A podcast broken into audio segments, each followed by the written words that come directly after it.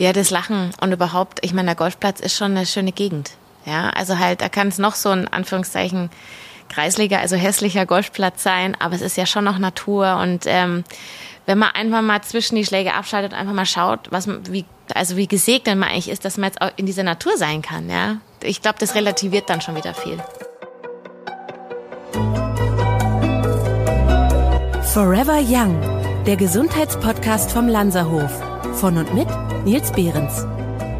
Der Golfsport kombiniert körperliche Aktivität, mentale Konzentration und Naturerlebnis. Der Golfschwung erfordert eine gute Koordination, Flexibilität und Muskelkraft, während das Gehen über den Golfplatz Ausdauer und Herz-Kreislauf-Fitness fördert. Durch regelmäßiges Golfen können Stress abgebaut, das Herz-Kreislauf-System gestärkt und die allgemeine körperliche Gesundheit verbessert werden. Darüber hinaus bietet Golfspielen die Möglichkeit, Zeit an der frischen Luft zu verbringen und so das Wohlbefinden und die geistige Ausgeglichenheit zu fördern. Wie wir es dazu auch noch besser beherrschen lernen, erzählt mir mein heutiger Gast. Martina Eberl ist eine der erfolgreichsten deutschen Golferinnen, welche über zehn Jahre auf der Ladies European Tour spielte. Nach einer erfolgreichen Karriere als Golfprofi hat sie ihr Wissen und ihre Leidenschaft für den Sport genutzt, um anderen Golfspielerinnen und Spieler zu coachen. Martina ist bekannt für ihren ganzheitlichen Ansatz und legt großen Wert auf die Verbindung von körperlicher Fitness, mentaler Stärke und technischer Präzision im Golfspiel. Darüber hinaus erreicht sie ein breites Publikum über ihren YouTube-Kanal Martina Eberl Coaching sowie ihren Instagram-Account Martina Eberl Golf Coaching und natürlich heute hier im Gespräch. Herzlich willkommen, Martina Eberl. Danke, dass ich da sein darf, Nils. Auf deiner Website und auf deiner Signatur, wenn man E-Mail schreibt, kriegt man immer ein Ende äh, von dir. Alles äh, natürlich in, in äh, wahrscheinlich deiner Lieblingsfarbe Pink. Mhm. Hinfallen, aufstehen, Golf spielen. So, mhm. und das erinnert ja so ein bisschen so äh, hinfallen, aufstehen, die Krone richten. Also mhm. so ähnlich ist es ja. Ähm, was sagt dir dieser Spruch oder woher kommt es?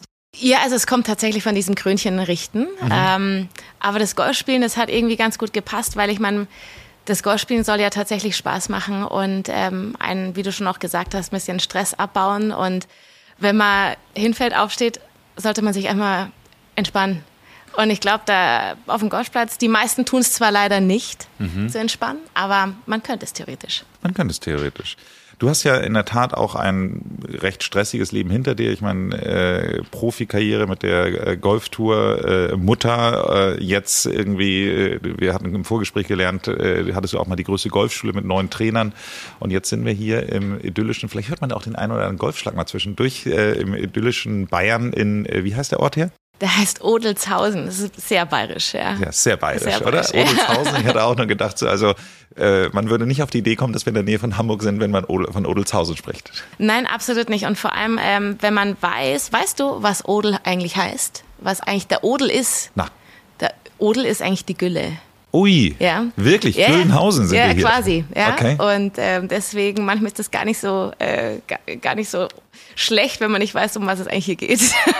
Du, ich wohne ganz in der Nähe in Hamburg von der Hohen Luftchaussee, also relativ in der Nähe. Und die Hohe Luftchaussee hat tatsächlich ihren Namen, das weiß, glaube ich, auch selbst kaum ein Hamburger, weil äh, da früher mal die Leute aufgehängt wurden. Und oh äh, deswegen okay. kommt die hohe Luft sozusagen, weil, naja, die da die, oben halt gehangen haben. Gott. Also von daher auch ja, das da. Das will man auch nicht wissen. Auch dann, das will man nicht nee, wissen. Nee. Haben wir auch jetzt hier gar nicht erzählt. Okay, nee, okay.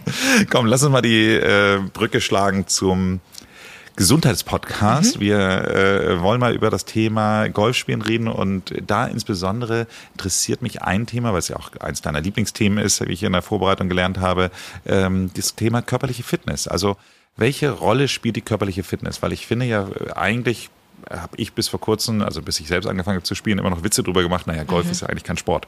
Genau, und das machen immer noch, also das machen immer noch Leute, ja. Aber dadurch, dass der Golf ja schon auch so ein bisschen so einen Boom erfahren hat in den letzten Jahren. Golf war zum Beispiel auch ein Riesengewinner von Corona mhm. in der Zeit. Ähm, draußen, man Social Distancing war da ja, auf jeden Fall recht gut möglich. Ja, ja ähm, genau. Und ähm, ja, also ich glaube, dass jetzt mittlerweile die Anzahl der Leute da sich schon ein bisschen ja in ihrer Meinung verändert haben, dass Golf jetzt kein Sport ist. Aber es gibt immer noch Leute, die sagen, dass Golf ist halt Herrensport, das mache ich, wenn ich nicht mehr arbeite und wenn ich mal älter bin.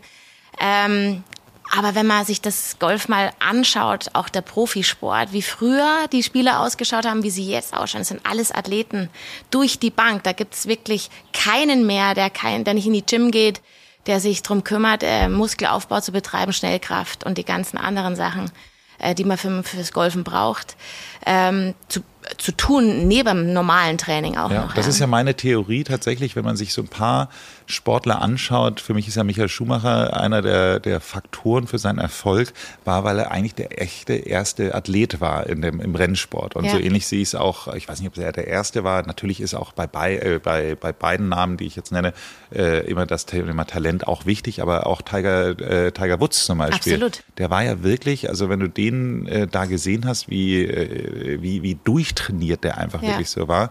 Und wenn du dann ihn insbesondere auf so Touren dann mal so gesehen hast, wie die anderen da wirklich einen riesen Ranzen vor sich hergetragen haben Ja. und wirklich, äh, ja, überhaupt gar keinen Vergleich, da muss man einfach sagen, dass der einfach eine physische Überlegenheit neben einer, einem gewissen Talent, glaube ich, auch hatte. Also sein Motto war ja auch, je stärker der Körper, desto stärker der Geist. Ja, Ja. Ist ja auch bei den Asiaten, seine Mutter ist ja auch Thai. Mhm. Das ist ja, er hat das wirklich von Anfang an auch so gelebt. Und ähm, genau so, also du hast absolut recht, das war der erste. Bei uns Frauen war das damals Annika Sörenstam, auch Weltranglist Nummer, erste, äh, Nummer eins äh, aus Schweden, Mhm. die auch angefangen hat, wirklich viel Fitness zu machen. Äh, Die hat Klimmzüge gemacht, da hat's gescheppert, ja. Und jetzt heutzutage, die Gym ist voll. Also ich bin, ähm, als ich dann noch gespielt habe, ich war eine der wenigen, die auch damals schon in die Gym gegangen ist. Ähm, aber jetzt ist heute ist es undenkbar, dass du dich da nicht drum kümmerst. Also Talent und ein bisschen, oder was ist ein bisschen, das Trainieren selber vom Golf selber, das, das bringt dich nirgendwo mehr hin. Wobei man sieht schon noch immer mal den ein oder anderen sehr unsportlich aussehenden Profisportler, also Profi-Golfer so. Also es ist jetzt nicht so, dass die dann ganz weit vorne immer mitspielen, aber ich finde, finde, ich komme jetzt nicht, äh, ist nicht der, wie heißt der, Ernie Els? Ist der, Oh, der ist aber fit. der ist Ja, fit? ja, dann habe ich einen falschen, äh, falschen, dann, wie heißt der, Bernie Sanders? Ja, also halt die Senioren, sagen wir mal so, das ist ja auch noch so ein bisschen die, Die ältere alte Garde. Ja, ja, Okay, okay. ähm, und die werden da jetzt auch nicht mehr den großen Athleten äh, versuchen aufzutrainieren. Aber zum Beispiel ein Lee Westwood, der früher wirklich sehr füllig war, ein bisschen, ähm, auf Bayerisch würde man sagen, dodgert, ähm, der, der auf Instagram, der postet, wie hart er jetzt mit- mittlerweile trainiert. Also wenn man einfach noch in, in dieser Competition drin ist, musst du dich da heutzutage im Profisport absolut auch im Fitnessbereich etablieren, ja. Wenn du das natürlich zur Gaudi machst, wäre nicht schlecht, wenn du ein bisschen dich um dich kümmerst. Aber bei den Profis ist es halt extrem jetzt mittlerweile. Und dann hast du natürlich auch wenn eine Woche zu spielen, ist kein Thema, das kriegt jeder irgendwie hin, aber als Profi spielst du ja jede Woche. Und das hinzukriegen, dass du, dass du fit genug bist, sechs Wochen hintereinander absolutes Top-Level, mental sowie körperlich abzuliefern, dafür brauchst du halt eine, eine, eine gute Fitness, ja. Würdest du da eine gewisse Priorität setzen? Ich war heute Morgen äh, schon im Gym und habe, äh, ich glaube. Brust, Rücken und Arme trainiert. So, Mhm. hilft mir das für einen Golfsport? Klar. Und was, also würdest du eine Priorisierung setzen? Also, weil man hat ja den Schläger in den Händen, also ist dann das, was ich schon gesagt habe, so äh, quasi, das ist ja alles, betrifft ja alles wirklich den oberen Teil des Oberkörpers. Ähm, ist das was, wo du sagen würdest, ja, da hast du schon alles richtig gemacht? Oder würdest du sagen, nee, aber Rumpf ist auch wichtig und äh, Beine und keine Ahnung was? Also hast du da, würdest du da eine Priorisierung vornehmen? Ja, was die meisten, glaube ich, nicht wissen, ist, dass ja eigentlich im Golfschwung die Power von unten kommt. Ja, also biomechanisch ist ja bei den meisten Sportarten eigentlich die Power geht von unten nach oben. Und deswegen ist die Beinarbeit, die sehr wenig leider auch trainiert wird von Amateuren, ähm, wahnsinnig wichtig und eigentlich die prädestinierte und einfachste Übung für einen Golfer, die man viel machen sollte, ist ein Squat. Ach, wirklich? Ja, eine Kniebeuge, weil ma- letztendlich du kommst ja aus, aus einem Beugen mit dem, vom rechten Bein im Rückschwung und dann drückst du dich ja ab in eine Streckung. Ja, also Beugen, Strecken äh, ist eine Kraftfreisetzung und das ist äh, der Squat. Okay. Squat, okay. Also das heißt, also wir setzen jetzt hier einmal auf unsere körperliche Fitnessübung das Thema, Thema Squats. ähm, lass uns doch mal aber auch gucken, das ist ja dann eine Kraftübung so. Ähm, wenn wir jetzt aber mal das Thema körperliche Fitness so ein bisschen breiter aufstellen, dann, dann kommen da ja noch andere Sachen dazu. Das das Thema Koordination, Balance, Schnelligkeit, Ausdauer, Beweglichkeit. So ähm, kannst du da so ein bisschen was zu sagen, wenn du jetzt deine deine wie nennst du sie? Mandanten? Oder Schüler. Deine Schüler? Meine Ach, Schüler. wie süß. Äh, Ja. das heißt also, äh, ich mit meinen 49 kann auch noch Schüler bei dir werden. Du kannst bei mir Schüler werden. Ah ja, ausgezeichnet. Sehr gut. So, ich bin jetzt dein Schüler. Was würdest du jetzt sagen, äh, so nach dem Motto, wenn du sagen würdest, Nils, wir müssen jetzt hier an deiner körperlichen Fitness halten, mal ein bisschen arbeiten, dann kann das ja, wie ich gerade sage, ein breites Spektrum sein. So, also was Gibt es da eine, eine grundsätzliche Reihenfolge, wo du sagen würdest, danach würdest du vorgehen oder äh, muss man da wirklich so sagen, es kommt drauf an? Es kommt wirklich auf den Schüler drauf an. Ja? Also ich weiß ja von dir, du, du läufst viel. Ja? ja. Also hast du definitiv eine gute Grundlagenausdauer, dass du 18 Loch gut marschieren kannst. Das kann ich. Genau. Ich also, kann mich nur nicht 18 Loch konzentrieren, aber marschieren kann ich. Genau. Also so, deswegen würde ich jetzt mal sagen, das würde ich jetzt erstmal ein bisschen hinten anstellen. Jetzt müsste ich natürlich auch erstmal deine Bewegung sehen. Mhm. Wenn du jetzt massivst verkürzt bist, was relativ viel Männer sind, ja, sind mhm. im Ganzen auch, auch Frauen mittlerweile, aber durch die Computerhaltung, Schultern nach vorne, Pektoralis, Brustmuskel verkürzt, ähm, können sich schlecht aufdrehen, gut, also die Spannung halten von den Armen, ähm, wo ich dann sage, okay, www.denen.de würde ich da mal empfehlen. Ähm, Gibt es das, das wirklich? Nein, das sage ich immer nur so. okay. ähm, aber das, das Dehnen ist würde ich jetzt mal an allererster Stelle für die Golfer setzen, ja, ähm, weil da kümmern sich die wenigsten drum. Ich meine, ja. auch wenn du brav ins Fitnessstudio gehst und mal schaust, dass die Grundmuskulatur da ist, wer dehnt sich denn schon? Brav, Na, ich dehne ja? mich immer nach dem Laufen. Also das ist für mich tatsächlich gesetzt, aber nach dem Fitnesssport tue ich es tatsächlich nicht, weil ich es aber auch tatsächlich, es wird ja in der Fitnessbranche so ein ganz klein bisschen diskutiert, ob man es nach dem Kraftsport machen sollte. So, ja. Also ob man das, was man jetzt gerade äh, durch die Kontraktion verkürzt hat, wenn man das gleich wieder aufdehnt, Den. dass man dann mhm. natürlich auch das Muskelwachstum, also es, es wird diskutiert, sagen wir jetzt mal so. Also ja, von stimmt. daher ähm, mache ich das wirklich bewusst nicht und okay. müsste es dann vielleicht einfach zum anderen Zeitpunkt machen, ja. aber auch das tue ich nicht. Okay, den, genau. den also, kommt jetzt erstmal auf die Liste. Ja, den auf jeden Fall. Und ähm, ja, viele Schüler, die sagen dann immer, ja, ich weiß, der Schwung hat nichts mit Kraft zu tun. Ich setze aber trotzdem so viel Kraft immer ein. Der Schwung hat schon was mit Kraft zu tun. Ja, also je mehr Muskulatur du hast und also das ist ja eine gewisse Grundspannung, die man dann auch aufbaut. Du bist ja in einer Beugeposition, wo du auch eine wahnsinnige Bauchspannung aufbauen könntest oder solltest, was halt die wenigsten machen, weil die meisten kommen halt in so eine Komfortzone, ähm, verlieren so ihre Körperwinkel, also diese ganzen Positionen, die es eigentlich dann ausmachen, Geschwindigkeit auf den Ball zu bringen, ja. Ähm, und viele denken, sie müssen halt noch mehr draufhauen. Dabei ist es eigentlich schon die Kraft, also diese Grundkraft und natürlich auch aufgebaute Kraft, die man dazu braucht, um, um zum Beispiel den Radius von den Armen zu halten. Das ist, geht wahnsinnig in den Bauch. Auch das ist für mich richtiges Fitnesstraining, wenn ich den ganzen Tag immer so Positionen vormache.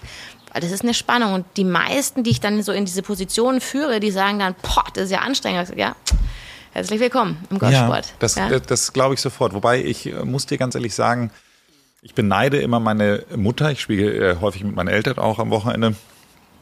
Wenn ich dann immer meinen Vater und meine Mutter dann vergleiche so sehe. Mein Vater ist so bisschen größer als ich, war eigentlich auch immer kräftiger als ich, also kräftiger im wirklich im Sinne von Muskelkraft. Mhm, mhm, und äh, wenn der dann wirklich einen Ball gut trifft, dann muss man wirklich sagen, dann ist der auch schon richtig weit. So.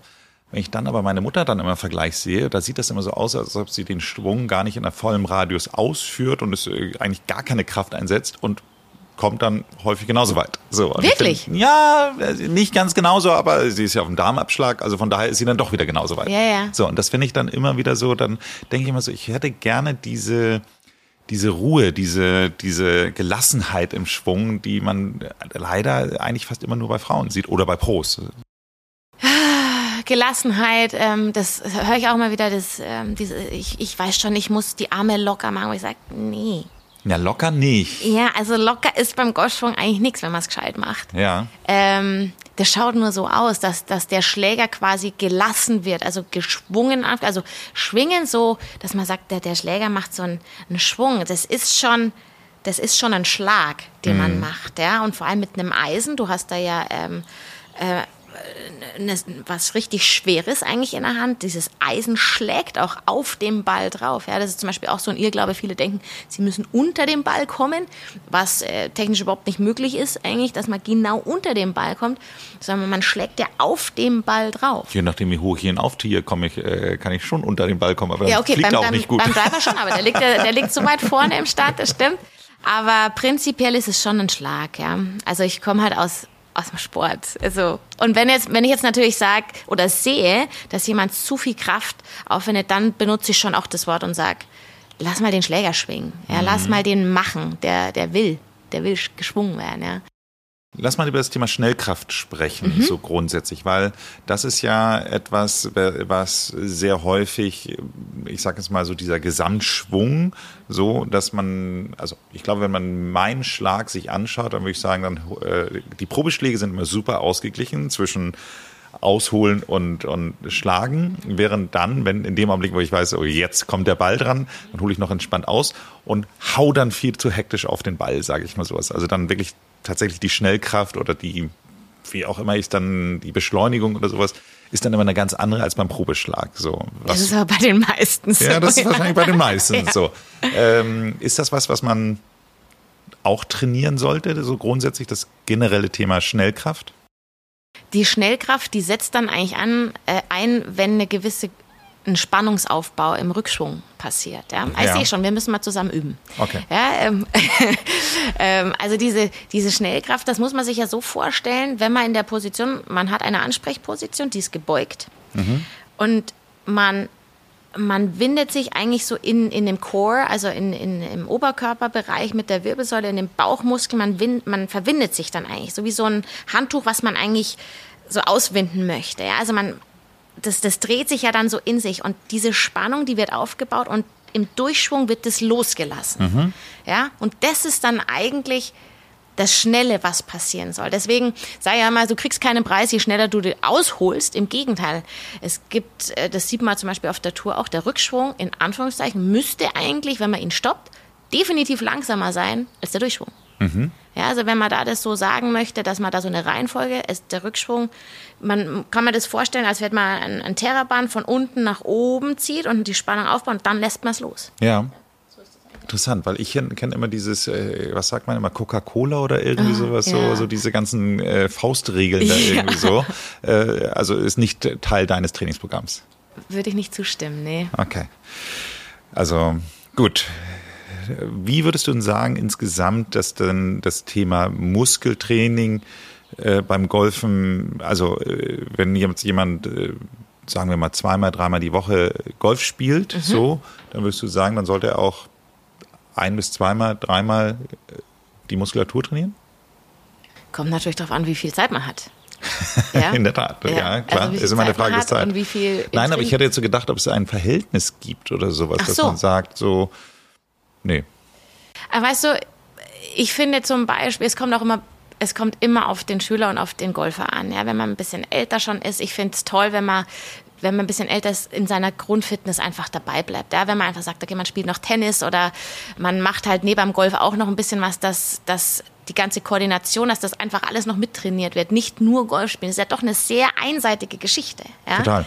Ähm, wenn man jetzt aber das allerdings sagt, als, als Jugendlicher oder ich habe auch eine Tochter, die wird jetzt dann 13, wo ich dann sage, okay, da muss man jetzt so langsam mal auf, anfangen, mal zu gucken, dass sie so eine Grundstabilität bekommt. Die Jugendlichen, die brauchen halt so einen Aufbau. Mhm. Wenn man in seinen besten Jahren ist, dann kann man schon sagen, okay, gut, jetzt schauen wir mal, was schon da ist und das machen wir halt jetzt nochmal fitter. Also es kommt immer so drauf an, wie alt auch oder wie fit, grundfit der. Grundfit wahrscheinlich oder wie viel man auch mal aufgebaut hat. Das ist immer das, was ich so sehe. Ich habe so genau in der Zeit, ich sag mal zwischen 20 bis 25 fast gar keinen Sport gemacht. So, das war dann eher so die Studienzeit, wo ich dann irgendwie andere Prioritäten hatte. Und äh, das merkt man halt einfach. Ich kann, also wenn ich mir jetzt äh, heute noch so einen so einen Arnold Schwarzenegger Bizeps wünschen würde, den kann ich einfach nicht mehr erreichen, weil ich sozusagen bis zu diesem 25. Lebensjahr, wo ab dann ja eigentlich der Muskel abgebaut mhm. wird, äh, gewisse Sachen nicht mehr aufgebaut ja. habe. So, das heißt also, ich kann noch so oft ins Fitnesscenter gehen, äh, da sind einfach physikalische Limits. Vielleicht waren ja. die auch schon vorher da, aber trotz allem sind sie definitiv dadurch da, dass ich eben halt in dieser Zeit bis 25 gewisse Dinge nicht aufgebaut habe. Ja, genau. Ja, ja. Okay. Würdest du denn aber sagen, dass es spezifische Trainingsmethoden gibt, die du empfiehlst, um die Flexibilität und die Beweglichkeit für den Golfschwung zu verbessern? Ähm, also was mir wirklich auffällt, ist, was ich vorher schon gesagt habe, dass die meisten halt extrem diese Rundrückenhaltung haben. Ja? Mhm. Also es mhm. kommt halt einfach durch das viele Laptop-Schreiben mittlerweile oder am Handy oder was auch immer, dass man halt sagt, okay, man, dass man einfach mal die die Brust wieder aufspannt. Ja. Und die Übung kennen die meisten, indem man sich in einem Türrahmen oder gegen eine Wand mit einem gestreckten Arm überm Kopf oder unterhalb von der Schulter einspannt und einfach mal sich dagegen dreht. Ja. Dass man einfach hier vorne aufmacht. Also dass die Schulterblätter hinten mal wieder zusammen mehr kommen, dass man auch eine bessere Grundhaltung hat. Ja. Also das fände ich schon absolut ähm, eine Übung, wo ich bei allen sehen will, kann jeder brauchen. Ja, das heißt also, wenn du jetzt mal, man kann es ja leider nicht sehen, aber im Tourrahmen heißt es einfach so, ich, ich gehe nicht durch die Tür durch, sondern strecke meine Arme aus und dann lasse ich mich quasi in die Tür reinfallen, sodass Zum dann. Beispiel. Genau, wenn man mit beiden Armen das macht, genau. Genau. Ja. Okay, ich glaube, das kann man sich vorstellen. Was würdest du sagen, welche Maßnahmen ergreifst du, um die Verletzung beim Golfsport zu vermeiden? Also was die wenigsten leider machen, ist ein richtiges Aufwärmen. Mhm. Ja, also vorm Bälle schlagen. Ich meine, das geht ja hin, bis dass der erste Schläger gleich der Driver ist. Mhm. Ähm, aber das ist. Äh, das mache ich nicht. Den, den, den, Fehler kann ich auslassen schon mal. Ja, aber, aber das ist fahrlässig. Ja, also wenn man, wenn man ohne, dass man sich vorher mal wirklich aufwärmt. Also man muss ja schon sehen, das ist eine enorme Belastung für die Wirbelsäule auch und also für den ganzen Rücken mhm. prinzipiell, ähm, dass man sagt, okay, man man macht mal ein bisschen mit, man lehnt sich auf den Schläger, macht ein bisschen Katze Kuh, bisschen Rundrücken, bisschen durch, ähm, dass man halt dieses ganze Konstrukt äh, in Bewegung bringt. Also ich meine, ich bin jetzt, ich werde jetzt 42 und ich merke das selber, wenn ich das nicht mache, die ersten Golfschläge fühlen sich schrecklich an, ja, mhm. weil man einfach noch so einfach so, ja, nicht verkrampft, aber halt einfach noch so eng ist, ja. Und ähm, heutzutage braucht man sich da überhaupt nichts mehr, ja, braucht man sich gar nichts mehr denken. Das machen ganz viele, dass man einfach mal die Arme dreht, dass man so ein bisschen einfach mal den Körper in Bewegung bringt, dass der auch mal auf Betriebstemperatur kommt. Ja? Und das fände ich definitiv schon eine, eine Prävention, dass man sich halt was zehrt. Also ich meine, wie oft ist auf der Range, dass, dass ich das mitkriege, dass sich jeder irgendwas im Rücken kaputt macht, wo ich mir denke, ja, hast du dich denn auch wirklich warm gemacht? Jetzt, wenn es warm ist, jetzt, wenn es Sommer ist, dann sagt jeder, ich bin doch warm. Ja, aber es ist ja nicht die Muskeln warm. Nein, es gibt nicht. da eine, eine Folge, die wir mal aufgenommen haben, die heißt Beweglichkeit für immer mit Leonard Kemper. Kann ich an dieser Stelle mal, äh, nochmal sehr empfehlen. Und da gibt es in dem Zusammenhang auch eine ganze Übung, die man auf YouTube findet, die, die heißt, glaube ich, auch tatsächlich äh, Landshof Beweglichkeit für immer. Und mhm. äh, da hat er so eine Abfolge von ein paar Übungen, wo man wirklich alle, alle Gelenke einmal aktiviert werden. Okay. So. Und ähm, ich mache die dann nicht, meistens nicht ganz alle, aber zumindest, und das ist kein richtiges Aufwärmen, aber es ist ein Aktivieren genau. der Gelenke. Ja. Und das ist das, was ich finde, eigentlich echt eine ganz schöne Geschichte dabei genau. ist in dem Zusammenhang. Ja. Wie lange dauert es? Das dauert, äh, also das Video dauert 16 Minuten. Ähm, ich schaff's in fünf. Ja, gut. okay. Aber fünf Minuten ist, ist schon okay. Ja, ja, okay. ja. also es ist, ähm, ich mache das, ich versuche das ehrlich gesagt. Also ich schaffe es, äh, theoretisch empfehlen wir es eigentlich so, es jeden Tag zu machen. Ich schaffe es, würde ich sagen, drei bis fünfmal die Woche, es so auch morgens schon so zu machen und äh, baue dann eben halt davon so ein paar Sachen ein. Es gibt so ein paar insbesondere Übungen für die Schultergelenke und äh, so ein bisschen für den, den ist eigentlich immer mein, mein Schwachpunkt, wobei ich da toi toi toi lange nichts mehr hatte, ist das ISG, das mhm. Iliosakralgelenk. Mhm. Und ähm, da achte ich dann schon drauf, ja. dass das eben halt in erster Linie dann auch mal so ein bisschen aktiviert wird. Sehr gut. Ja, also auch jetzt im Profisport. Ähm, das, wenn wir jetzt, wir haben jetzt nächste Woche in München die BMW Open, ähm, dann sieht man die Pros, die gehen auf die Range und fangen gleich, das sieht man nicht, die fangen gleich Bälle an zu, also an Bälle zu schlagen. Ja. Da sieht man jetzt nicht, dass die hier groß den, den Dehnmeister machen. Was man allerdings nicht weiß, die waren alle vorher im Truck. Also auf der Tour gibt es einen Truck oder jetzt bei den Damen gehst du halt in die Umkleide. Da, ich hatte mein Theraband in meinem Bag und da aktivierst du dich auch. Also du gehst schon warm zum Bälle schlagen, weil ich, ich kenne das ja, dann sagen wieder welche, ja, also die Pros, die machen das ja auch nicht. Mhm. Und man sagt, ja. Weißt du ja nicht. Genau. Weißt was ja du eine, eine Stunde vorher hättest sehen sollen, was er da gemacht hat, ja. Absolut, absolut. Also ich finde es ganz spannend. Also der ich war mal bei einem Sprachcoach ganz am Anfang, lustigerweise auch derjenige, der in äh, Empfehlung von Matze Hilschage tatsächlich gewesen, einem der, der ja, wie ich finde, besten Interview-Podcaster, mhm. den wir in Deutschland haben. Und der hat auch so eine Art von Klopfaktivierung so vor seinen Aufnahmen. Mhm. Also nicht Matze Hilscher, vielleicht macht das auch, mhm. weil er es eben halt Tim Thaler da empfohlen hatte, aber der hat hat, äh, macht das auch immer. Der mhm. macht dann, bevor er Vorträge hält, bevor er Aufnahmen hat, äh, hat er so eine gewisse äh, Klopfmechanik, mhm. so die er immer macht. Trotz allem, also nehmen wir mal an, Matze macht das auch, weiß das ja keiner. Nee. nee. So. Ja. Also von daher, das sind immer Dinge, die, die sehen ja auch nicht irgendwie nur gut aus, solche Aufwärmübungen, aber trotz allem ist es gut, sie zu machen und Absolut. deswegen macht man sie wahrscheinlich noch nicht in der Öffentlichkeit. Ja. Ja, sehr gut, sehr gut. Kommen wir da doch aber mal dann ganz konkret zu dem Thema Rückenschmerzen. Ich finde, das ist ja eins der, der Themen, die viele Golferinnen und Golfer was von erzählen können, äh, dass das auch durchs Golfspielen verursacht wird. Mhm. Oder würdest du nicht sagen, dass es durchs Golfspielen verursacht Ja, wird? teilweise schon. Ja, wie ich es vorher schon gesagt habe, es ist eine sehr einseitige Bewegung. Ähm, und es kommt natürlich auch darauf an, erstens, wie viel du Golf spielst. Wenn du natürlich jeden Tag drauf donnerst, dann hast du natürlich eine ganz andere Bela- Belastung. Dann kommt natürlich auch so ein bisschen die Technik. Das ist auch das, äh, was du vorher gesagt hast. äh, Bei deinen Eltern ist das schon ein kompletter Unterschied, was die technischen Begebenheiten betrifft. Und die haben ja. zusammen angefangen zu spielen. Ja, aber natürlich Frau, Mann. Aber gut, es, es gibt schon manche, ich würde mal sagen, so Harakiri-Golfschwünge, ähm, die dann auch funktionieren. Also der Ball geht da oft dahin, wo sie wollen. Aber gesund schaut das für den Rücken und so auch nicht aus. Ja. Überhaupt nicht. Genau, also deswegen. Also schöne Grüße hier an Dr. Katalalen, das ist unser Arzt aus äh, Hamburg, der hat wirklich den größten Divid rausgeschlagen, den ich jemals gesehen habe. Also man kennt das ja manchmal, dass so irgendwo in so Stadien so ein Elfmeterpunkt dann irgendwie so da in der Vitrine steht. Also so diese Größenordnung musst du dir so ungefähr äh, vorstellen. Und ich glaube wirklich, das weiß jeder, der mal so ein, so ein richtig, richtig in die Erde geschlagen hat, der, äh, wie sehr das auch auf die, auf alles, aber vor allem auf den Rücken gehen Ja, kann. ja, und das ist halt, ich meine, wenn der Dreck nach dem Ball fliegt, ist das ja eigentlich noch ganz okay. Aber wenn er vorher, dann, dann prellt's ordentlich, ja, und das, das geht ja dann durch den ganzen Körper durch. Genau. Ja, also deswegen, ähm, und dann sind wir aber auch wieder bei der, bei der Grundmuskulatur. Ja, also Muskeln halten sowas, so einen Stress viel besser aus. Also zum Beispiel auch ähm, untere Rückenmuskulatur, Schultern etc. Ähm, wenn du da natürlich schon auf einem, auf einem guten Level bist, dann hält das ganze Konstrukt das auch besser aus, als wenn du jetzt sagst, gut, ähm, außer Golf spielen zweimal die Woche mache ich sonst nichts. Ähm, also das ist immer wieder so. das- Total, ja. total. Aber es ist ja insgesamt ein, ein gewisser Ehrglaube. Ich habe damals, bevor ich beim Landshof anfing, war ich nur Läufer. Und äh, das merkst du dann auch so, dass du, das kannst du so mit, mit Mitte, Ende 30, äh, verzeiht es dann noch relativ viel, aber du merkst dann irgendwann so, dass äh, die Wehwehchen dann doch irgendwann beginnen, Absolut. weil der Rest der, der Muskulatur und Stabilität dann einfach so fehlt. Also Ja. von daher definitiv, kann ich nur, nur bestätigen. Kennt ihr schon den Mineral-Komplex von Landshof Lab? Er ist seit vielen Jahren Bestandteil der Landshof-Kur. Alle Gäste erhalten diese Rezeptur als Grundversorgung, unabhängig von ihrer Fastenstufe. Bringt auch ihr euren Mineralhaushalt zu Hause in Balance. Vor allem in fordernden Zeiten oder im Rahmen einer Gewichtsreduktion. Der Lanzerhof Mineral Komplex ist erhältlich unter shop.lanzerhof.com.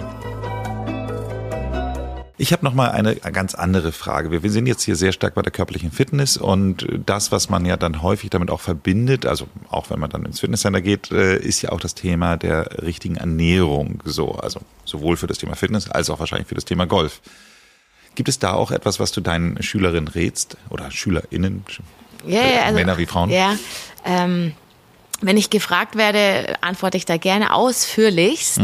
Ähm, Ich frage dich jetzt. Du fragst mich jetzt, ja. Nein, also ich meine jetzt auch von einem, von einem, von einem Schüler, ja, wo ich dann sage, okay, da ist wirklich Interesse da.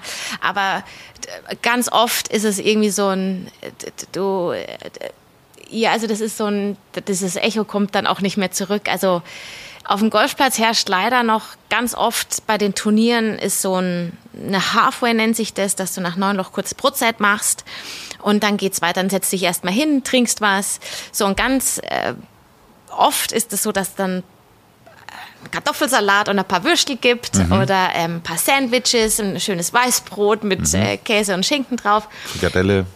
Genau so. Und dann wundern sich die meisten, warum dann spätestens, also entweder mit einem vollen Bauch an der 10 dann erstmal schon nicht mehr so das ganz gut, ganz gut klappt oder spätestens dann so an der 13, 14, so eine knappe Stunde später, dass dann halt so ein Konzentrationsloch kommt. Ähm, also ich glaube, dass heutzutage die Leute schon auch natürlich dank deines Podcasts, aber auch prinzipiell schon ein bisschen besser Bescheid wissen über Ernährung und was äh, Zucker macht, ähm, ob jetzt Weißbrot gut ist oder ob man lieber was anderes isst.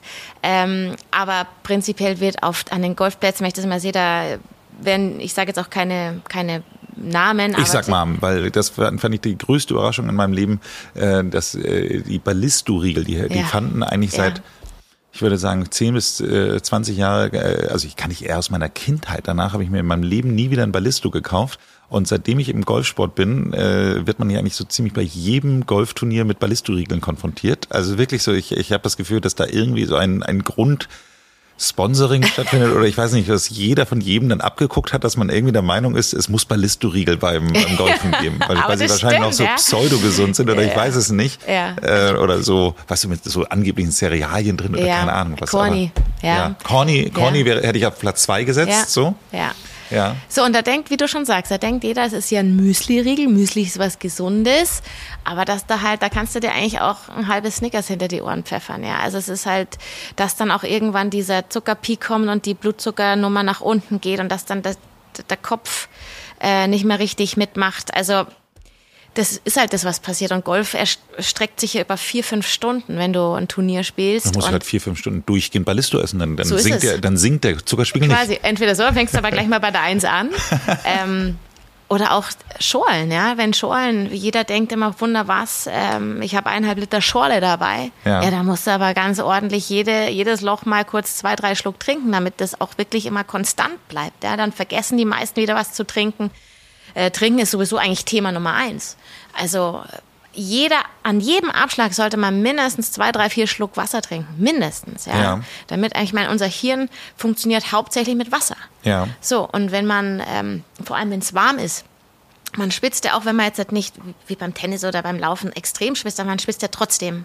Dann redet man noch, also man, man verbraucht ja auch Flüssigkeit. Man muss das immer wieder nachpfeffern. Und das ist das, was ich am allermeisten beobachte, dass die meisten viel zu wenig trinken. Ja, definitiv. Und vor allem Wasser oder, also ich trinke halt, ich brauche auch mal wieder ein bisschen Geschmack an Tee. Mhm. Hört sich zwar jetzt total doof an, ja, aber es gibt ja auch gute Tees, die nach was Gutem schmecken. Ja, aber äh, heißen dann? Nein. Eistee. Ich mag das schon ganz gern, ein bisschen warmen Tee. Ja, warmen Tee, ja, okay. Ich habe immer das Problem äh, wirklich, dass die, diesen warmen Tee in den Isolierbehältern, der bleibt immer so heiß, dass ja. ich dann wirklich äh, ja, die, die, ganze Zeit dann, naja, okay, ja.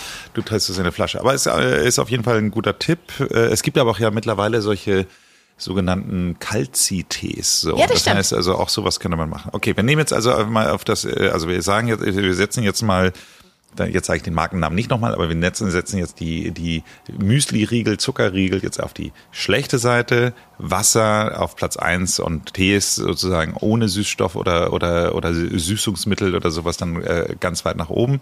Aber was essen wir dann vielleicht doch irgendwann mal schön, oder? Ja, natürlich. So, und, und was, was, was mache ich dann? Wenn ich jetzt tatsächlich, äh, nehmen wir mal eine ganz typische Halfway-Verpflegung, welchen Tipp gibst du dann da grundsätzlich so? Weil irgendwas muss ich ja essen.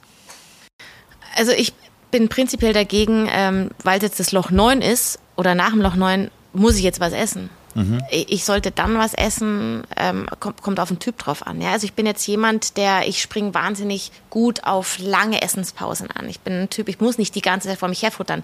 Ich habe aber auch Schüler, die sagen, ich brauche spätestens alle zwei, drei Stunden irgendwas zum Essen, damit ich oben drauf bleibe. Also diese Leute sollten trotz, sollten eigentlich ja schon an der drei anfangen, was zu essen. Ja? Und wenn du so ein Typ bist, dass du ständig irgendwie was futtern musst, dann bin ich definitiv bei Nüssen. Nüsse, super. Ja?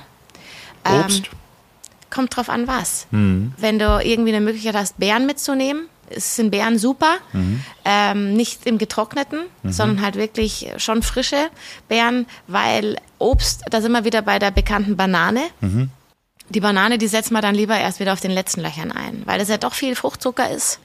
Ja, und viel, vielen ist nicht bewusst, dass Fruchtzucker ist Zucker. Ja. ja und bewirkt er im Körper genau das Gleiche wie weißer Zucker letztendlich auch. Wenn's, aber wenn du jetzt zum Beispiel sagst, du hast jetzt einen, einen grünen Apfel, mhm. ja, der macht der nicht so viel schlimm.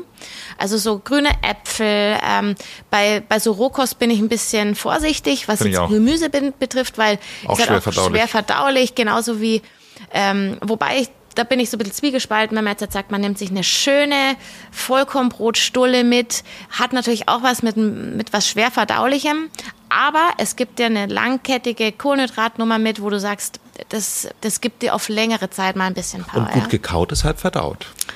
Ja, das müsste ich mir auch ein bisschen mehr zu Herzen nehmen. Ja, es ist ja. wirklich so, äh, das hatten wir lustigerweise jetzt auch gerade in einer, einer Podcast-Aufnahme, dass dieses grundsätzlich, und das passiert ja meistens beim Golfspielen, Gehen und Essen ist halt einfach per se eine schlechte Idee, das muss man sagen. Also von daher ist das Hinsetzen bei Loch 9 schon eine grundsätzlich gute Idee, weil der Körper natürlich eine ganz andere Art der Nahrungsaufnahme ja. grundsätzlich hat. Bloß so. dann gibt's halt einfach immer viel zu viel und was nicht so optimal ist, sagen wir mal so. Ja. Wenn jetzt jemand sagt, hey, das mit dem Essen, das taugt mir überhaupt nicht, also ich bin jetzt zum Beispiel auch, ich muss jetzt auch nicht auf dem Golfplatz essen, dann, äh, und ich brauche aber Energie, dann bin ich bei der Schorle, ja, dann bin ich auch echt bei einer ähm, ein Drittel, zwei Drittel, also ein Drittel Saft, Mhm. zwei Drittel Wasser ähm, und die aber kontinuierlich, damit das halt immer schön auf einem gleichen Level bleibt. Ähm, und da muss man halt auch wissen, was bewirkt so ein Saft mit mir. Viele, oder bei mir ist es zum Beispiel so, wenn ich so einen so einen Trigger bekomme von einem, von einem Fruchtzucker, dann kriege ich Hunger. Ja. Ja, wenn es einem nicht so taugt, das muss man halt mal wirklich ganz bewusst ausprobieren. Ja. Und die wenigsten, ähm, weil du vorher auch gesagt hast, ähm, die wenigsten wissen das und die, was du vorher gesagt hast mit dem, mit dem Süßen.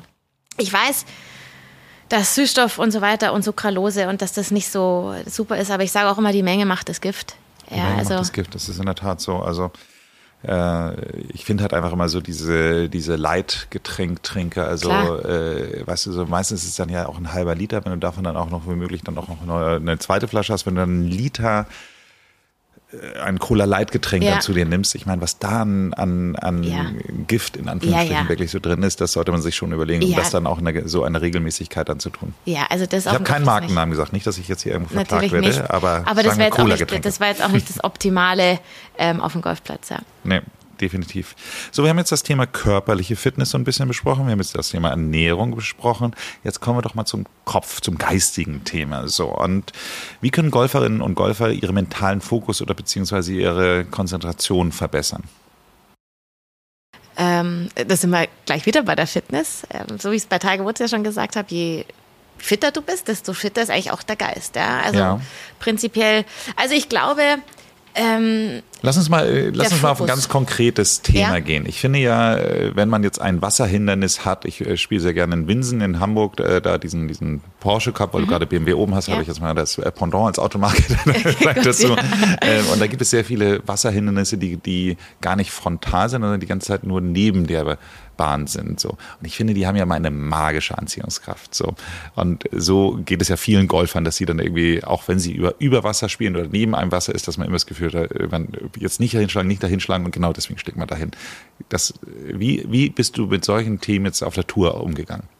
ja, also das Wort nicht kennt ja unser Unterbewusstsein ja gar nicht. Also halt die Verneinung. Also wenn du sagst, ich will dir jetzt nicht ins Wasser schlagen, sagst du dir eigentlich, ich will ins Wasser schlagen. So, das ist jetzt mal grob schon mal Punkt eins, diese Verneinung. Ja, also du solltest sagen, was du willst. Ich will aufs Grün. Ich will zur Fahne. Übers Wasser, okay, da haben wir das Wasser wieder, aber gar, also diesem Hindernis eigentlich gar keine Aufmerksamkeit schenken. Okay. Ja, also ab dem Zeitpunkt, wo man dieses Wasser schon sieht oder Aufmerksamkeit gibt, nimmt es ja schon den Fokus von dem eigentlich weg, was du eigentlich willst. Wenn du jetzt ähm, in München Auto fährst und dann gibst du in dein Navigationssystem ähm, Marienplatz ein, dann fährst du auch nicht zum Stachus oder was auch immer, ja. Also halt, du musst deinem Kopf, dein Kopf oder dein Fokus so programmieren wie ein Navigationssystem. Du musst sagen, was du willst, wo du hin willst und da den Fokus drauf setzen. Weil dann verschwimmt das andere so ein bisschen. Verstehe ich. Ja, also das ist äh, mein allererster Tipp.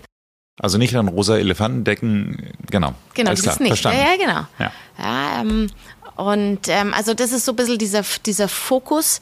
Aber dann gibt's natürlich auch beim Golf diese Pre-Shot-Routine. Er ist natürlich jetzt auch schon wieder ein bisschen fortgeschrittener, dass man sagt, okay, man hat einen gewissen Ablauf in seiner Vorbereitung, ob das jetzt ein Zwischen, man nimmt sich ein Zwischenziel, aber da sind wir auch schon beim Zielen. Zuerst Punkt eins ist ein Ziel nehmen. Punkt eins, Ziel nehmen. Ziel nehmen. Und dann, wie komme ich zu dem Ziel hin? Ich, schlag, ich, ich richte meine Schlagfläche zur, zu meinem Ziel aus, ich stelle meinen Körper parallel dazu hin und ähm, schaue zum Ziel immer wieder dieses zum Ziel schauen.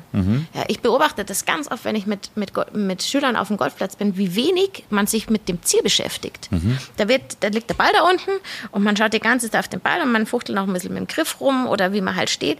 Aber dass es eigentlich wirklich darum geht, dann seinen Ge- Geist zu schärfen, indem man immer wieder dahin schaut. Beim Patten ja noch mehr. Klappt beim Patten bei mir super, ehrlich gesagt, weil, weil ich tatsächlich äh, da, genau das tue ich, da gehe sogar noch einen Schritt weiter. Ich stelle mir das immer vor, wie wenn ich schon geschlagen habe und dann den Film rückwärts laufen lasse. Ach, cool. Verstehst du, was ich Sehr meine? gut, ja, so, ja, und dadurch weiß ich immer eigentlich recht gut, wie weit ich schlagen muss, also wie, wie, wie weit ich ausholen muss, sagen wir mal so herum. So, Ja. Also weil ich einfach wirklich genauso spüre, wie ich äh, dann quasi so den Film rückwärts laufen lasse und dann äh, schlage und dadurch, äh, also Patten klappt bei mir zumindest von der Länge recht gut. Ja, aber du hast ja ein richtiges Kopfkino, das ist ja super. Ja, also, Genau. es, also so eine super Puttübung ist zum Beispiel, dass man eigentlich zum Loch schaut und puttet. Mhm. Ja, also dass man gar nicht auf den Ball schaut, sondern einfach mal nur dem vertraut, indem man da nur hinschaut und sich vertraut. Das ist am Anfang sehr weird, also es ist Ja, echt komisch, aber es ist erstaunlich, was da mal dabei rauskommt. Also das, das, das ist gut. Ja. ja aber halt ähm, auf deine Frage hin, wie ich den Fokus schärfen kann, ich würde sagen, an allererster Stelle sich mit dem Ziel beschäftigen Mhm. und nicht mit dem beschäftigen, was ich nicht will. Verstehe. Ziel beschäftigen, nicht den, was man nicht will, und dann seine gewisse äh, Schlagroutine sozusagen, um eine Genau. gewisse Sicherheit Genau. sozusagen Und dann gibt es noch einen kleinen Hack beim Abschlag.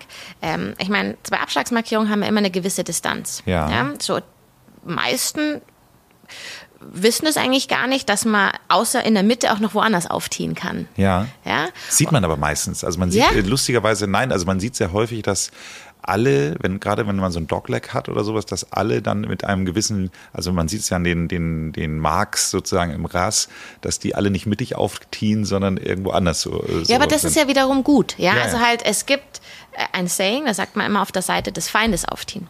Aha. Ja, also wenn du jetzt zum Beispiel sagst, whatever, auf, auf deinem Platz, wo du immer spielst, ich habe immer am Loch 5, hau ich den immer in den Wald rechts rein. Ja. Das nächste Mal, wenn du an diesem Loch 5 bist, gehst du mal auf die rechte Seite von dieser Abschlag, von diesem Okay. Abschlag. dass Würde man ja genau andersrum machen. Ja, aber spannend, ja. Ja, weil du ja eigentlich, du gehst, ähm, du, du schaust dir dann quasi na, mehr nach links. Ja, ja, Ja, weil ich. du blendest es dann aus. Du hast Total dann, gut. Ja.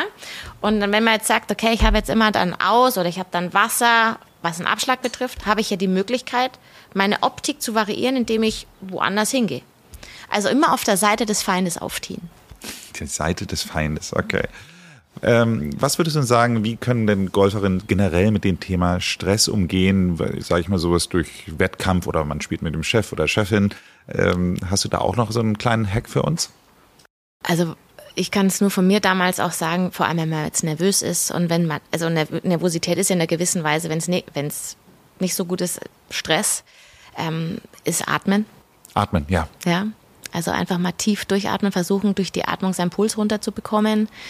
Man sagt ja nicht umsonst, es atme mal tief durch, dann wird alles einfacher. Ähm, wenn es um Nervosität geht, ähm, hat mein Mentaltrainer früher mal immer gesagt, wenn du so nervös bist, dass du nicht mehr weißt, wo hinten und vorne ist, dann versuch mal mit den Zehen zu wackeln. Aha. Dass du einfach mal merkst, dass du hier bist, dass du stehst, wo du bist, dass du gegroundet bist. Und das einfach mal wieder ein Bewusstsein zu deinem Körper, dass du, dass du halt da bist. Ja?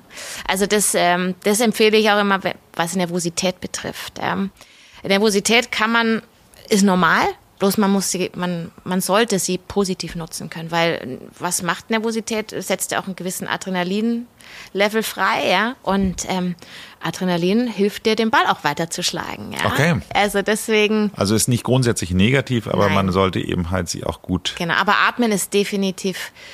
Ähm, und wenn man da eine Atemübung braucht, ähm, da hattest du auch mal in einem Podcast ähm, mit diesem zum Beispiel vier, vier, At also vier Sekunden einfach mal einatmen, kurz anhalten und dann wieder vier Sekunden ausatmen. Einfach mal so einen Rhythmus geben. Was ich tatsächlich mache, ich habe es auch in diesem Podcast schon häufiger mal erzählt, das ist ja die sogenannte Seufzeratmung, die ähm, jetzt der Andrew Huberman von der Stanford University sehr stark proklamiert. Und die Seufzeratmung, das ist einfach zweimal einatmen und dann ausatmen. Also du nimmst einen Atemzug so und dann machst du nochmal einen zweiten hinterher Okay. Und dann atmest du erst aus. Ah, so. okay. Und das hat eben halt die, die, auf unser, unser vegetatives Nervensystem eben halt die Wirkung, dass du sofort in eine Entspannung gehst. Also wirklich so mit zwei, drei von diesen Seufzeratemzügen bist du ganz schnell äh, entspannt. Muss man jetzt fragen, wie entspannt man denn sein möchte, sozusagen beim Golfspielen, aber das bringt dich eben halt, wenn du gestresst bist, sehr schnell runter. Das ist interessant, weil ich überlege das gerade, bei so Babys gibt es das ja öfters. Ja, ja, das ist ja das, das, ist, dann- nicht nur, das ist ja. nicht nur bei Babys, also auch so bei, bei schreienden Kleinkindern, dass die, wenn die sich total aufregen, dann so. so, und genau das ist das. Ja, genau. Die bringen sich damit runter. Genau. Denkt man nicht, aber ja. ist so. Gut, merke ich mir. Wenn du jetzt noch einen Tipp geben müsstest, wie man seine Technik beim Golfschlupp, äh, Entschuldigung, beim Golfsprung verbessern möchte, um effizienter zu spielen, hast du da auch noch was? Ja, also der Klassiker ist natürlich, sich äh, seinen passenden oder einen guten Golflehrer zu suchen. Aber das, was ich gerade gesagt habe, passend, das ist schon wichtig. Ja, Total. also es ist jetzt nicht, dass man sagt, ähm, der Club Pro, der jetzt bei dir in deinem Heimatclub ist, der passt dir, weil das ist ja auch echt, ähm, du, gib, du gibst dich ja in, in fremde Hände. Ja, du vertraust diesem Golflehrer ja komplett, dass der dir das jetzt das Richtige beibringt. Und dafür muss der auch die richtigen Worte finden, die bei dir ankommen. Ja, und diese Empathie und auch ein bisschen sympathisch wäre auch nicht schlecht, wenn das, wenn das Zwischenmenschliche gut passt.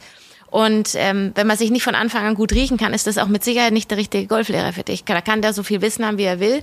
Also ich finde, zu einem passenden Golflehrer wäre empfehlenswert. Das ist wirklich interessant. Also mein äh, Golfkumpel Christian und ich, wir waren beide beim gleichen Golflehrer und jetzt ist er mittlerweile in einen Verein in Hamburg eingetreten und hat da dann versucht, mit dem Pro auch zu spielen und äh, geht jetzt doch immer wieder zu dem Alten wieder zurück, obwohl er dafür durch halb Hamburg fahren muss.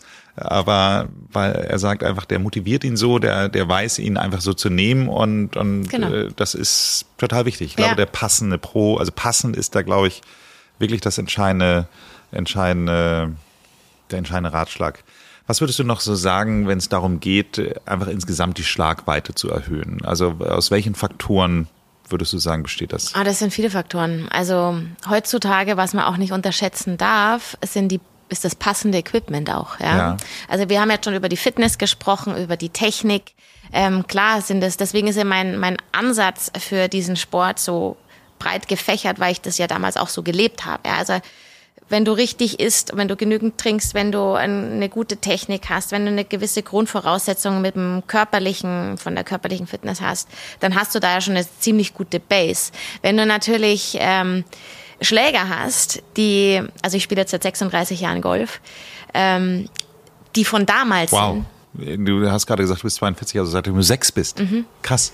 Okay. Ähm, also wenn ich letztes, ich hatte diese Woche erst eine Schülerin, die hatte wirklich Schläger, die waren damals, als ich angefangen habe, sind die gerade auf den Markt gekommen. Ja. Wo ich dann natürlich sag, okay, kannst du machen, wenn du die total toll findest, mach weiter mit ihnen, weil ich meine, das ist ja auch so eine Partnerschaft. Aber wenn man jetzt, jetzt sagt, ich möchte den Ball schon einen Ticken weiterschlagen, ja, also ich möchte schon mir das Leben ein bisschen leichter machen, ähm, dann würde ich erstmal sagen, dann gehst du mal zu einem richtigen Fitting, dass dir mal deine Schläge angepasst werden. Das ist ja auch eine Sache, die ist erst in den letzten 10, 15 Jahren eigentlich so hochgekommen, dass es solche Fittings gibt. Ja, dass, also wir haben um, darf ich Namen sagen? Bitte. Ja, also ich habe hier meinem Partner in München Hole-in-One-Fitting, ähm, wo, wo man sich einen Termin machen kann. Das ist auch total unverbindlich. Da geht man hin, dann wird man vermessen, aktiv wie auch passiv. Also passiv, indem man einfach mal die Armlänge vermessen bekommt, die, die, die Handgröße etc. Und dann wird deine, deine Parameter im Schwung, die Geschwindigkeit, wie du an den Ball kommst, wird gemessen. Und dann werden dir die Schläge angepasst. So, und dass du mit den Schlägern ähm, höchstwahrscheinlich, hoffentlich besser spielst, als mit denen, die du dir vor 20 Jahren von der Stange in irgendeinem Golf-Counter gekauft hast. Ähm, das ist ziemlich Das ist groß. so. Das ja. ist so. Wobei ich kann dir auch wirklich sagen, hier bei mir, ich habe das am Margaretenhof bei dem Oliver Weig gemacht, weil, weil das ja quasi unser, unser Club vom Lanzerhof da auch ist. Und der hat das wirklich super gemacht. Ich hatte nur gesagt, Olli, ich habe das lange rausgezögert, weil das ist jetzt das letzte Argument für mich, warum ich so schlecht spiele, dass das Equipment einfach schlecht ist. Weißt du, so wie man immer so sagt, äh, wenn der Bauer nicht schwimmen kann, dann liegt es an der Badehose. Also das ähm, konnte ich dann immer noch sagen, naja, ich habe okay. ja nur so ein paar abgelegte Golfschläger von Ja. meinem Freund Potti bekommen. Und deswegen, das liegt am Equipment. So. Ja, und okay. jetzt ist das Equipment einfach perfekt auf mich ausgerichtet. Jetzt haben wir keine Entschuldigung Jetzt habe ich keine Entschuldigung. mehr. Ja. Mhm. Jetzt muss ich einfach einsehen, dass ich schlecht bin. Ja, ja, ja, okay. Nein, und das macht dann natürlich auch Spaß. Aber man, man darf dann natürlich auch nicht zu viel erwarten. Natürlich, man muss selber auch schon noch was bringen, aber das ist schon ein Punkt, und da werde ich auch ganz oft angesprochen, ja, aber da bin ich doch nicht gut da, genug dafür, dazu, wo ich dann aber sage, naja, also gut genug du bist anders wie ich. Also du brauchst auch andere Golfschläger. Definitiv. Ich, ja. also, also guck mal, ich bin 1,88 so. Das heißt also die Wahrscheinlichkeit, also der Durchschnittsdeutsche ist, glaube ich, 1,78 so, dadurch, dass ich 10 Zentimeter größer bin. Die Wahrscheinlichkeit, dass mir ein Standardsatz äh, äh, passt, ist ja nicht so groß. Nee, erstens das, du bräuchtest wahrscheinlich längere. Genau. Aber ähm, es gibt ja auch zum Beispiel ähm, Herren, die kleiner sind, ja, die halt nur 1,70, 1,72 sind. So, und die spielen mit Schlägern, die eigentlich für 1,78 jetzt, wenn man das jetzt als Durchschnittsgröße nimmt, ähm, spielen, dann ist der Schläger de facto zu lang für ihn. Aber es ist ja ein Herrenschläger. Also der würde nicht auf die Idee kommen, mit Frauenschlägern zu spielen. Ja. Also deswegen. Ganz abgesehen davon, also meine allerersten Schläger, die ich bekommen habe, die hat mir mein Vater von einem seiner Golffreunde dann irgendwie überlassen und der ist eben halt im Rentenalter so. Und das sind natürlich welche, das sind so, so, da hat mein Golfbruder gesagt, das sind ja wie Peitschen und so, weißt du, weil die so flexibel so waren. waren. Mhm. Und das ist natürlich dann auch, also damit er eben halt eine andere Reichweite bekommt. Aber das Problem ist natürlich, dass du mit so einer Peitsche viel weniger Präzision Total. im Sinne hast, weil, weil einfach alles so flexibel ja, ist. Ja. So. Und von daher auch völlig ungeeignet für mich. Ja. Also vollkommen ungeeignet. So. Also definitiv. Was würdest du denn so sagen, welche Übungen oder Techniken helfen Golferinnen und Golfer bei ihrem Golfschwung in Bezug auf Ballkontrolle und Präzision generell? Jetzt mal losgelöst vom Equipment. Also Präzision, ein ganz großes Thema, was sich viele nicht eingestehen, beziehungsweise vielen auch überhaupt nicht bewusst ist, wie schlecht sie sich ausrichten. Mhm. Ja, also halt, ähm, die, sie nehmen sich dann schon ein Ziel und sagen, okay, also jetzt der Baum da hinten, da will ich hin. Und dann, ähm, also ich gehe auf sehr, sehr viel auf den Platz mit meinen Schülern im Sommer. Ja. Ähm, und dann ist es aber echt wild teilweise, wo sie hinstehen. Was die meisten machen, das sind halt, also ich spreche jetzt für Rechtshänder, ja.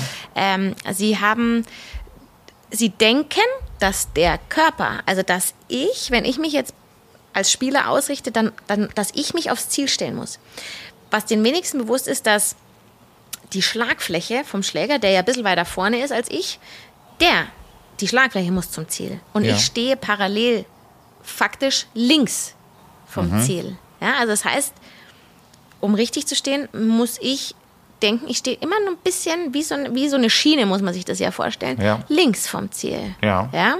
So, aber die meisten stellen sich selber mit dem Körper aufs Ziel, was dann aber macht, dass die Schlagfläche immer rechts ist. Verstehe. Ja, so, was kommt dann? Der Klassik, also halt jetzt, um, ohne dass man zu technisch jetzt wird, der klassische Schulterwurf. Ja. Beziehungsweise halt, das, das ist ja schon ein Schimpfwort, wenn man von außen kommt, ja? ja. Dass der Schläger dann von der Außenbahn an den Ball kommt, um quasi das wieder zu, wegzumachen. Die falsche Ausrichtung. So, Jetzt macht der Schläger das aber nicht immer so gern mit, dann ist die Schlagfläche offen, dann kommt der schöne Slice nach rechts weg. Ja, das ist ja eigentlich so der Schlag, der, den am meisten, der am meisten, ja, das, der Plageschlag quasi. Ähm, aber das kommt, möchte ich mal sagen, mit einer sehr, sehr hohen Zahl. 80, 90 Prozent kommt dieser, dieser, dieser Fehler in der Technik wegen der falschen Ausrichtung. Okay, Ausrichtung. Ja? So, jetzt hilft das aber nichts. Jetzt, jetzt bist du ja hier bei mir in meiner Trainerhütte. Ähm, Jetzt habe ich hier eine quadratische Matte, dann, dann habe ich auch noch einen Stick hier liegen. Also bei mir im Unterricht steht der Schüler eigentlich ganz perfekt. Ja, und dann kommt auf einmal dieser Schwungfehler daher und dann arbeitest du an diesem Schwungfehler, dass der besser wird. Wenn du dich aber auf dem Platz weiterhin schlecht ausrichtest, dann, ist auf, dann fliegt der Ball auf einmal ähm, noch weiter weg, ja, weil also das gehört ja dann zusammen, dass du dich auf dem Platz dann auch so ausrichtest wie hier im Training, mhm. was aber die wenigsten dann machen. Deswegen ist es für mich ganz wichtig ähm, und das auch an alle Golfer gerne mal den Pro einfach buchen, um auf den Platz zu gehen ja, um das einfach mal zu checken, wie man zielt und wie man sich ausrichtet. Ich finde, das hat man aber ganz häufig, je nachdem, wie übergriffig immer die Mitspieler so sind, dass die dann, äh, wenn man sich ärgert, dass man jetzt so schief geschlagen hat, dass dann, dann immer von hinten dann so gesagt wird, ja, aber so standst du auch. Da bist du auch hingestanden. Ja, ja, ja. ja, ja. oh ich finde ja übrigens an dieser Stelle, das möchte ich auch nochmal sagen, also Menschen, die einem während des Spiels ständig Tipps geben wollen, äh, finde ich total super. Also mein Vater ist da ganz weit vorne. Ich habe schon teilweise wirklich ihm gesagt, dass ich aufhöre, die, die Runde abbreche, wenn er jetzt nicht mit seinen Tipps aufhört. Also das, ja. Ja, da muss man einfach sagen, du, bei uns im Club ist, ein, ist eine Trainerstelle frei, du. Ja. Ja, warum ja. nicht? Ja. ja, also da sind auch schon manche Ehen dran gescheitert, ja.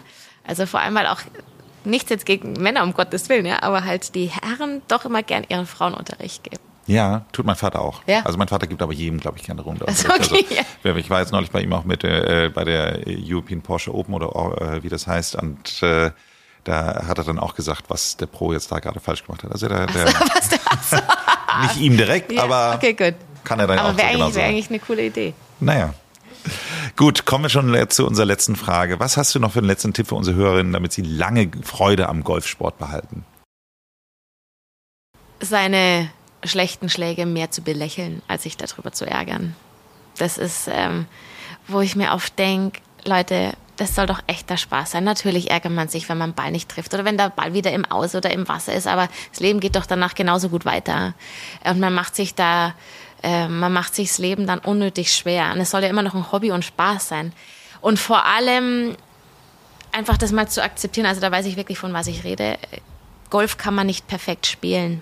Und es gibt auch nicht den perfekten Golfschlag, auch wenn er sich manchmal selten so anfühlt. Aber dass man sagt, ähm, man wird an irgendeinem einem Punkt kommen, wo es von alleine geht und wo es perfekt wird. Das, das, da ist Golf der falsche Sport dafür. Das, man muss eigentlich, Golf ist eine Lehre, mit Fehlern umzugehen. Und da sich irgendwie durchzuwurschteln.